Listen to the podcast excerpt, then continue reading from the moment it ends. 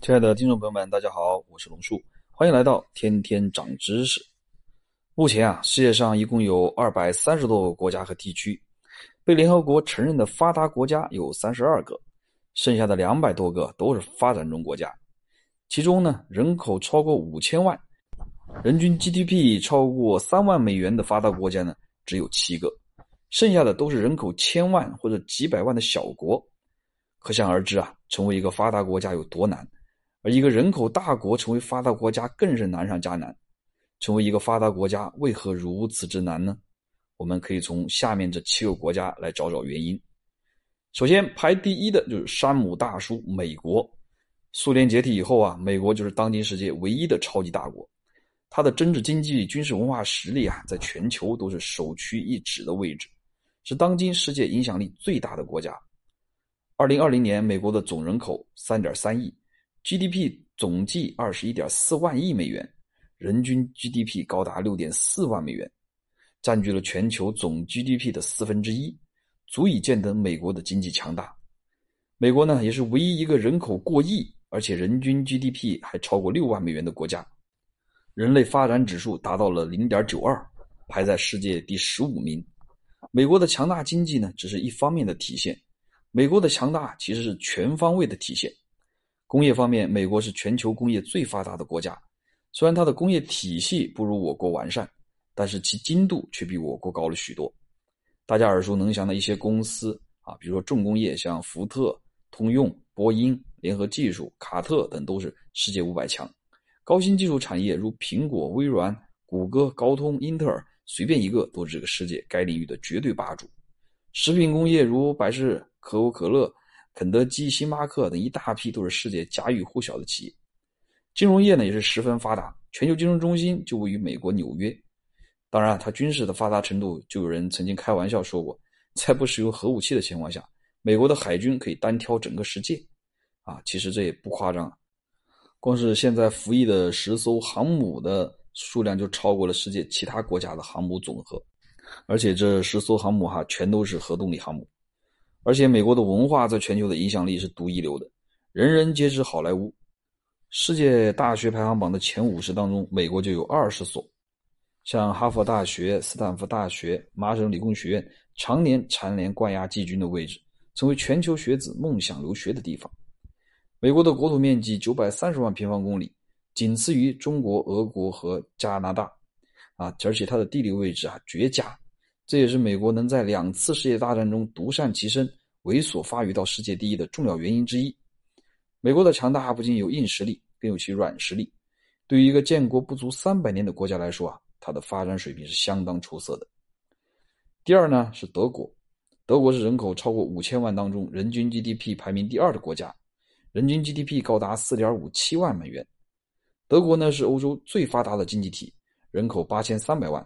国土面积三十五点七万平方公里，相当于我国黑龙江省的面积。德国呢，被誉为欧洲经济的火车头，是二战以后经济发展最为迅速的国家，也是欧盟的实际领导者。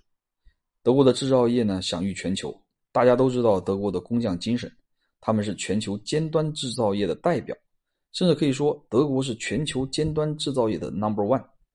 德国耳熟能详的企业啊，有西门子、戴姆勒。大众、保时捷等企业。德国是二次工业革命的发源地，世界上的第一台汽车诞生于德国，啊，第一台内燃机呢也诞生于德国。二零二零年，德国有二十七家企业上榜世界五百强。德国的军事不算强，但是呢也不能算弱，因为呢德国是二战战败国，所以它的军事主要是国防，军队的总人数不到二十万。德国是文艺复兴的发源地之一。德国的文化呢，也具有世界影响力。伟大的导师马克思、恩格斯、歌德、黑格尔、海涅啊，都是文哲学领域的历史著名人物。总的来说呢，德国虽然在政治军事上影响力不足，但是其经济和文化在世界上还是有很大的影响的。第三个是英国，它是超过五千万人均 GDP 排名第三的国家。二零二零年的人均 GDP 高达四点二四万美元。英国的土地面积是二十四点四万平方公里。人口六千七百万，英国这个曾经的日不落帝国啊，是工业革命发源地全盛时期，通过殖民地占领了全球三千五百万平方公里的土地啊。拥有四亿多的人口，约占当时陆地面积的五分之一和人口的四分之一，土地人口遍及全球，除了南极洲外所有的大洲国家。当时的美国啊，不过是英国的一个小跟班而已。不过随着岁月变迁，现在的英国啊，早就物是人非了。土地北边的兄弟还天天闹着分家。不过啊，瘦死的骆驼比马大，英国目前也是具有全球影响力的国家，当然也是全球五个常任理事国之一了。英国现在的金融业和工业同样可以傲视群雄。伦敦是除开纽约以外的全球第二大金融中心，其工业在汽车、航空、航天、化工、制药、生物技术、食品饮料、电信、电子、软件和环保等领域依然具有领先的地位。我们熟知的联合利华、汇丰、渣打、安永、壳牌等，都是世界五百强企业。二零二零年，英国有十六家企业上榜了世界五百强。在其文化教育领域呢，英国大学质量仅次于美国。在世界前十的大学中，唯一能和美国抗衡的只有英国。如果用一句话来形容现在的英国，那就是“落毛的凤凰不如鸡”。日本呢，是世界上人口超过五千万、人均 GDP 排名第四的国家。二零二零年人均 GDP 四点零八万美元，日本的总面积三十七点八万平方公里，人口一点二亿，GDP 的总量接近五万亿美元。日本的发展起源于明治维新，在之前呢，日本是一个贫穷落后的海岛国家。明治维新之后，日本开启了工业化和现代化之旅，其实力很快就超越了他之前的老大哥中国。至于后面呢，就是每一个中国人都不能忘记的甲午战争和日本侵华战争。给中国人民带来了巨大的伤痛。日本在资本主义国家里面发展仅次于美国，巅峰时期的八十九十年代的日本 GDP 总量曾经达到美国的百分之七十，人均更是美国的一点四倍，啊，这可让美国实在是看不惯，一个小弟竟然敢发展超越我，于是就强迫日本签订了广场条约，逼迫日元升值，日本经济从此一落千丈。这段时期被称为日本失落的三十年。虽然日本失落了三十年，但是其经济总量在资本主义国家依旧排名第二。中国也是在二零一零年才超过日本。日本不发展，其他资本主义国家还追不上啊！日本的半导体和材料领域冠绝全球，什么松下呀、夏普啊、东芝啊、佳能啊，这些企业大家都耳熟能详。日本的文化在亚洲有绝对的影响力的。法国呢，是世界上人口超过五千万、人均 GDP 排名第五的国家。二零二零年人均 GDP 三点八万美元，法国的总面积六十七万平方公里，人口六千七百万，人称高卢雄鸡。法国呢也是五个常任理事国之一，在欧洲抛开经济谈综合实力的话，算得上是欧洲老大，也具有全球影响力。虽然法国在二战中被德国灭国只用了一个月，不过好在有好队友，在二战后捡了许多的便宜。这些并不影响法国依旧是世界性大国，在非洲呢，法国有绝对的影响力。尤其是在北非，二零二零年法国的 GDP 总量二点六万亿美元。法国的工业、新能源和农业是其国家的支柱产业，这一点呢和金融立国的英国不一样。法国企业当中的重工业如雪铁龙、标致、空客；轻工业中的时尚产业比如爱马仕、香奈儿、迪奥、LV。所以说啊，法国是全球奢侈品之都这一个说法是一点不夸张。当然，法国的军事呢，在欧洲来说也是抛开俄罗斯以外最强大的存在，在欧洲具有很大的话语权。我们再来看看意大利啊，它是世界上人口超过五千万、人均 GDP 排名第六的国家。二零二零年人均 GDP 三点三万美元。意大利的总面积三十万平方公里，总人口六千万，GDP 总量两万亿美元，排名世界第八。意大利呢是文艺复兴的发源地啊，也是赶上了工业革命。虽然这个国家两次都跟随德国挑起世界大战，还都战败了，但是呢，奈何底子厚，经得起折腾。现在的经济依然十分强大。去年，意大利有六家企业上榜世界五百强，十四亿人口的印度也才只有七家，足以见得其经济发达的程度。意大利和我们上面的说的国家经济发展不同的是啊，它是主要以中小企业为主，说白一点就是家庭作坊企业。这个就有点像我国的江浙那边的中小企业。这类的企业呢，占据了意大利百分之九十八的经济，因此呢，意大利被称为世界中小企业王国。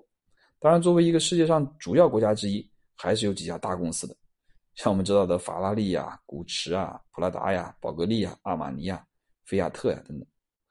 意大利虽然它的政治军事实力不足以影响全球，但是它的产品啊依然是具有全球影响力的。我们再来看一下世界人口超过五千万、人均 GDP 排名第七的国家啊，也是最后一个人均 GDP 达到三万美元的国家，也就是韩国啊，也是去年才达到的。今年呢，韩国被联合国定义为发达国家，以前也定义过一次。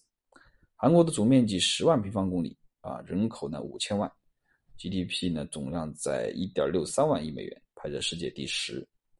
别看韩国在东亚呀被呼来喝去的，周边国家好像都瞧不起他。只是奈何他在东亚这个怪物房内啊，周边国家的实力都太强了，他也只好认怂。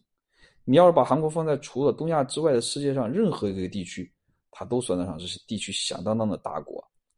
韩国有今天这种被周边邻国都瞧不起的地位，也只能说是生错了位置。就连北方兄弟单挑啊，也能把他按在地上抡。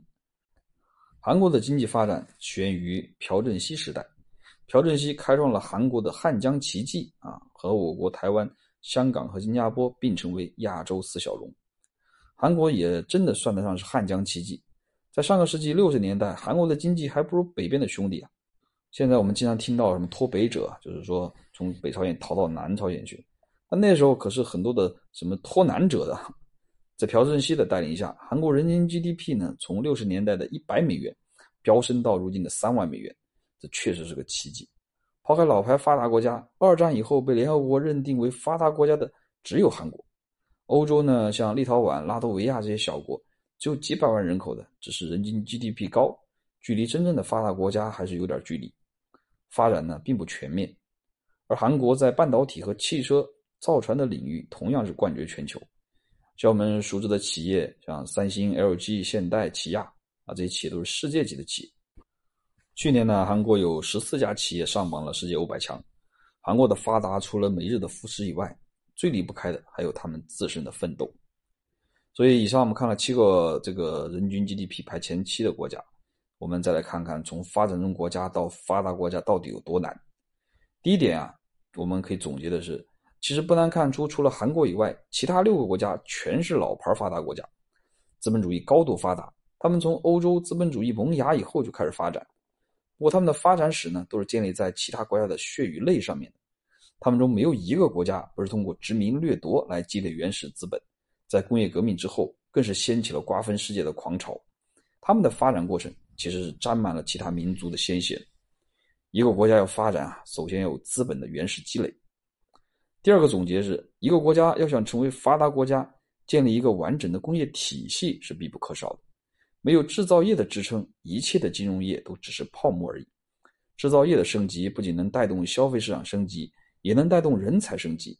想要成为发达国家，发展制造业必不可少。韩国的发展其实很大程度上就源自于美日的产业转移，使得韩国经济飞速发展。反观拉美过早的去工业化啊，没有实体产业，只有服务业和金融业，没有先进的制造业支撑，那第三产业就毫无竞争力。以至于掉进了中等收入陷阱。第三个总结呢是重视科学、重视人才是必不可少。这些发达国家的大学啊都是具有世界影响力的。第四个总结呢就是打造具有世界影响力的产业链，提高自己的国际市场竞争力。说起来简单，做起来难。现有的发达国家具有产业、人才、市场、品牌、科技等诸多优势，而这些呢是发展中国家竞争力难以企及的。第五个总结是要找到符合自己国情的发展道路，可以借鉴优秀发达国家的发展模式啊，比如新加坡和韩国。讲了这么多啊，世界上人口超过五千万、人均 GDP 超过三万美元的国家总共才七个，抛开韩国，其他六国清一色老牌资本主义发达国家已经发达了上百年了。可见，要成为发达国家其实是一件非常难的事情。归根结底啊，就是一个分蛋糕的事情。现在有的强国把持着这个本来就不大的蛋糕，多一个发达国家呢，就多了一个分蛋糕的人。那你认为这些老牌的发达国家愿意吗？目前我国人口十四亿，人均 GDP 一点二万美元，大家认为中国会成为第八个人口超过五千万、人均超过三万美元的国家吗？路漫漫其修远矣，吾将上下而求索吧。好了，本期的节目就先到这里了，我们下期节目再见吧。